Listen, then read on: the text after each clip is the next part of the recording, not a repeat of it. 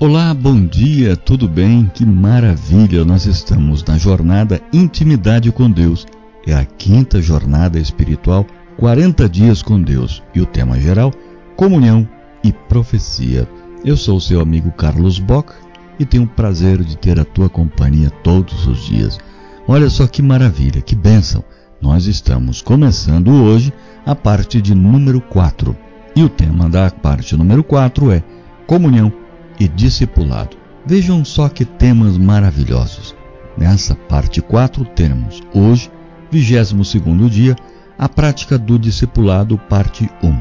Depois, no 23 dia, a parte 2 e o 24 dia, parte 3. Já no 25 dia, o tema é a igreja sem paredes. Olha só que coisa legal. No 26 dia, o tema é paixão pela missão e o 27 dia, o alto clamor. Missão concluída. Que bênção!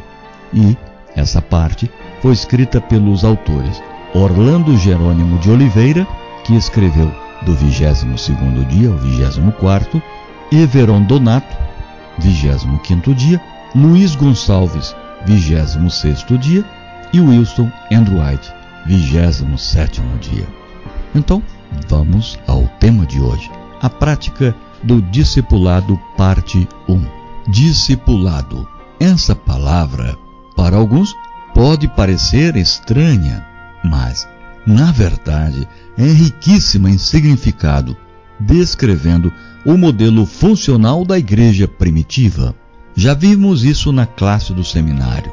Temos resumido o conceito de discipulado em três palavras: comunhão, a busca de Deus na primeira hora de cada manhã. Relacionamento, cada membro participando de um pequeno grupo. E missão, uso dos dons e recursos para levar pelo menos uma pessoa a Cristo por ano. Como igreja, temos um grande desafio: conhecer e praticar o princípio do discipulado conforme está na Bíblia, pois somente assim é possível ser uma comunidade espiritualmente saudável. O pastor Orlando Jerônimo tem experimentado essa realidade na Igreja Adventista do Capão Redondo, em São Paulo. E nos próximos três dias, esse pastor vai nos ensinar sobre o assunto. Vamos começar descobrindo o propósito de Deus para a nossa vida. Você como ser único na terra, com um propósito exclusivo e definido por Deus e o poder que precisa para alcançar o ideal do Criador para você. Lembramos a todos que nos próximos dias deverão se levantar mais cedo, pois precisam dedicar pelo menos meia hora a mais na jornada, descobrindo o propósito de Deus para a sua vida o que o torna efetivamente um discípulo. Deus o chamou para uma obra especial e o capacitou com dons espirituais para você ser um verdadeiro discípulo. As três passagens sobre os dons, Romanos capítulo 12, versos 6 ao 8, 1 Coríntios 12, 8 até o 10, depois o verso 28 e o 29, e Efésios 4, versículo 11 até o 13, contém a essência para que a igreja continue viva e ativa no tempo do fim. Deus revelou a Ellen White uma impressionante mensagem. A igreja precisa despertar para a ação. O Espírito de Deus nunca poderá vir enquanto não preparar o caminho, enquanto ela não preparar o caminho. A obra está diante de nós. Nos empenharemos dela, precisamos trabalhar depressa, precisamos avançar constantemente. Temos de preparar-nos para o grande dia do Senhor. Não temos tempo para empenhar-nos em desígnios egoístas. O mundo precisa ser advertido. Que estamos fazendo como indivíduos para levar a luz a outros? Deus deixou a cada homem sua obra, cada um sua parte a desempenhar. e não podemos negligenciar essa obra senão com risco para nossa alma. Mensagens Escolhidas, volume 1, página 126. Deus falou do ministério de todos os crentes. 1 Pedro 2, 9 e 10. Esse ministério inclui você e o uso das suas habilidades. Ellen White escreveu: Por que razão muitos, mas não respondem ao chamado? Será porque se imaginam escusados pelo fato de não ocuparem os púlpitos? Estes devem compreender que há uma vasta obra a ser feita fora do púlpito por milhares de consagrados membros leigos. Longamente tem Deus esperado que o espírito de serviço se apodere de toda a igreja, de maneira que cada um trabalhe para ele segundo sua habilidade. Atos dos Apóstolos, página 111. O desejo de Deus é que você use suas habilidades em sua obra, porque Deus quer o seu envolvimento na obra dele, porque você só será completo se Deus terminar a obra que iniciou em você.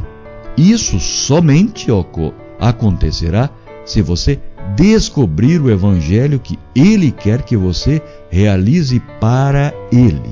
Você é criação especial de Deus, diz a Bíblia, feito à sua imagem, de tal forma que a sua vida pode ser, pode fazer diferença para o seu reino.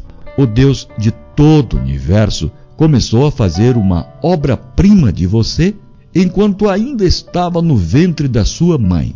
Deus não cria nada sem valor. Ele é o melhor artesão. De fato, ele colocou em você habilidades que precisam ser desenvolvidas. A Bíblia diz que somos a obra-prima de Deus, porque somos feitura dele, criados em Jesus Cristo para boas obras, os quais Deus preparou de antemão para que andássemos nela. Efésios capítulo 2, verso 10.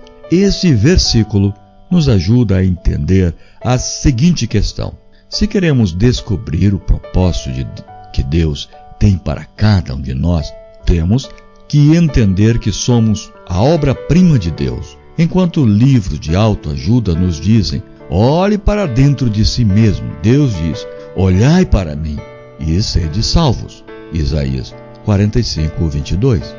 A chave para viver a vida para a qual você foi criado é olhar para Deus e pedir-lhe ajuda para descobrir quem você é. Uma vez que descobre quem é, você pode pensar no que Deus planejou para você e qual a obra que Ele espera que você faça para Ele, fazendo de você uma bênção para o mundo. Efésios capítulo 2, verso 10, usa a palavra, entre aspas, feitura, para descrever nossa singularidade.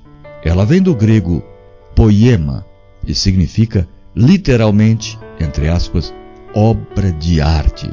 E a raiz da palavra poema em português. Você é uma obra de arte. Você não apenas é uma obra de arte moldada pelas mãos amorosas de Deus, mas também uma exclusiva obra de arte divina, único em sua classe. Não há nada mais como você, e essa é a razão pela qual o Pai Celestial anela que descubra simplesmente quão especial e único você é. Deus projetou cada um de nós de maneira que não houvesse cópias no mundo. Nada tem as combinações de fatores que fazem com que você seja único. Deus o criou para cumprir o, o propósito específico dele em sua vida. Tom Patterson disse no livro. Tom, Tom Patterson disse no seu livro: O mais fascinante é que, literalmente, toda a criação de Deus é única cada ser humano, cada flor, cada árvore e cada folha. Ele não clonou nada. nossa melhor contribuição na vida só pode ser feita enquanto permitamos que Deus finalize sua obra e aperfeiçoe nossa singularidade. Viver sem descobrir nossa singularidade não é viver realmente. O coração de Deus fica arrasado quando seus filhos não se dão conta do potencial que ele colocou dentro deles. Max Lucado escreveu no livro Cura para a Vida Comum. Da Vinci pintou uma obra, uma única Gioconda. Beethoven propôs uma única Quinta Sinfonia. E Deus fez a única versão de você. Você é mais do que uma coincidência de, de cromossomos, mais que uma descendência de alguém. Foi feito de maneira única. Você é o único que existe de você. Se não temos você, não teremos nenhum outro. Você é a única chance que temos de você. Você pode fazer coisas que ninguém mais pode fazer do jeito que você faz. Mesmo gêmeos idênticos possuem uma singularidade própria. Isso deveria significar que a nossa individualidade é uma incumbência sagrada e o que fazemos com ela é o nosso presente a Deus. Você pode ser qualquer coisa que, que quiser ser? Eu acho que não. Mas você pode ser tudo o que Deus quer que você seja? Certamente sim. E você, de fato, só consegue isso descobrindo sua singularidade, seu propósito exclusivo.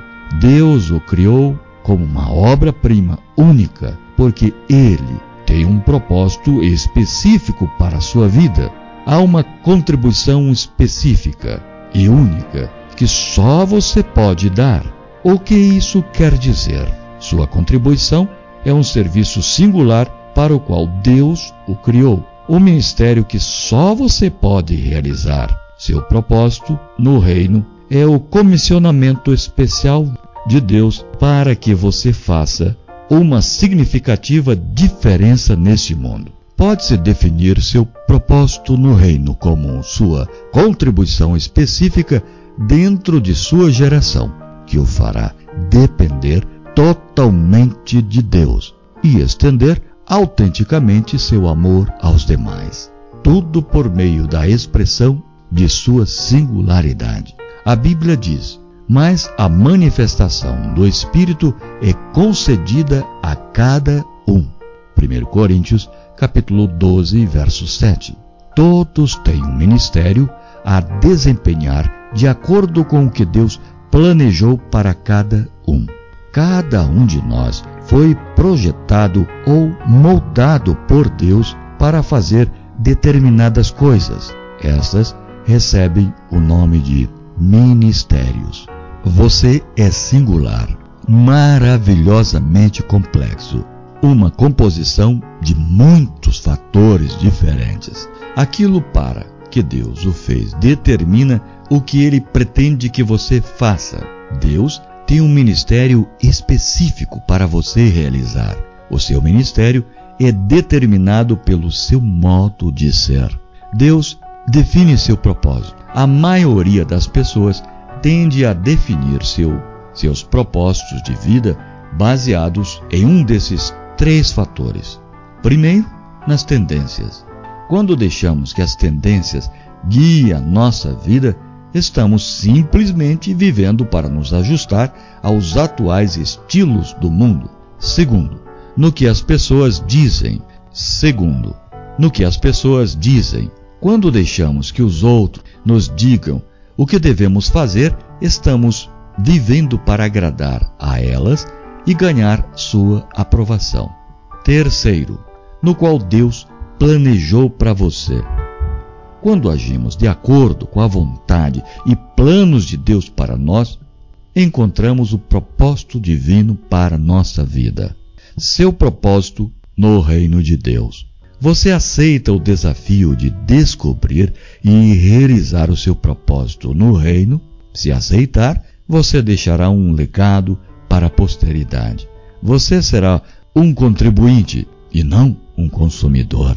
Deus lhe mostrará qual é o seu ministério e o ajudará a impactar para a eternidade.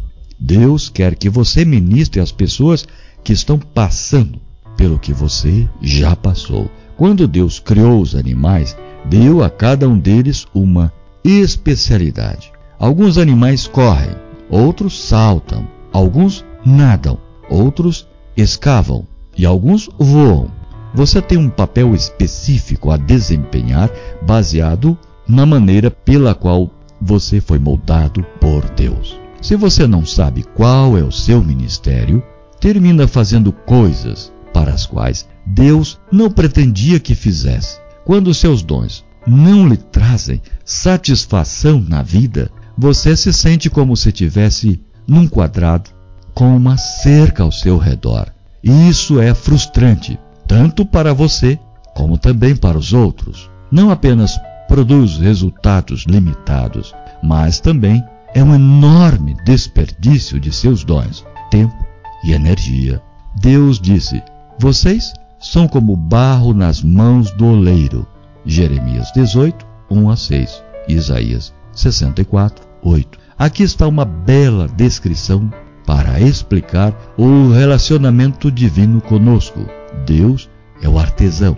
Nós somos o barro nas suas mãos. A tarefa de Deus é nos dar forma, segundo o seu propósito, e a nossa é permitir que Ele faça sua obra em nós. Deus nos projeta especialmente para cumprir seu propósito aqui na terra. Cada um de nós foi intencionalmente formado para cumprir o plano específico de Deus que Deus tem para cada vida. De acordo com a descrição de 2 Timóteo 2:20, alguns de nós somos feitos de ouro ou prata, outros de madeira ou barro. Um vaso pode ser feito para uso diário ou só para ocasiões especiais, mas cada um de nós é uma criação especial de Deus. Se você pudesse retroceder em sua vida, veria que durante muitos anos Deus está preparando você para uma obra especial. Não importa se a sua vida não pareça uma obra-prima de Deus, a grandiosa arte toma tempo. A palavra de Deus diz que aquele que começou em vós a boa obra a aperfeiçoará até o dia de Jesus Cristo. Filipenses 1, 6. Ele promete continuar trabalhando em você até que a obra de arte da sua vida esteja tão bem acabada que fique parecida com a do próprio Jesus. Efésios, capítulo 4, verso 13. Você foi projetado para realizar grandes coisas para Deus. Quando Deus planejou a obra-prima que seria você, decidiu dar-lhe certos dons que permitiriam compartilhar seu amor de forma efetiva e fazer sua própria contribuição para o seu reino. Ele colocou habilidades especiais dentro de você e espera que as descubra. Deus está seguro de que você se encherá de alegria ao descobrir e começar a usar os dons espirituais que Ele lhe deu. Você é um ministro. Cada dom que você recebeu do Espírito foi-lhe concedido para que participasse de algum serviço. Desse modo, você não deveria ter complexos de inferioridade, pois a consciência de ser um filho dotado com uma área de, do ministério deveria satisfazer suas necessidades psicológicas e fazer sentir-se querido e de possuir valor. Não raras vezes vemos pessoas carregando pesadas cargas de frustrações porque estão servindo em áreas para as quais têm poucas habilidades ou nenhuma. Por outro lado, vemos pessoas que precisamente descobriram os dons que Deus lhe deu. Guarde no coração de quem é a responsabilidade quando homens de negócios, fazendeiros, mecânicos, comerciantes, advogados, etc., tornam-se membros da igreja, passam a ser servos de Cristo e, embora seus talentos sejam inteiramente diversos, há responsabilidades que lhes cabe de promover a obra de Deus mediante o esforço pessoal e com seus meios, não é inferior à do pastor. O ai que cairá sobre o pastor caso ele não pregue o evangelho, cairá sobre o comerciante tão seguramente como sobre o pastor, se ele, com seus diversos talentos, não for um cooperador de Cristo em produzir os mesmos resultados. Testemunhos Seletos, volume 1, página 548.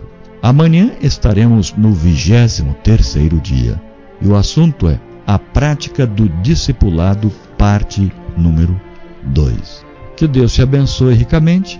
Eu te aguardo amanhã. Um abraço e até lá.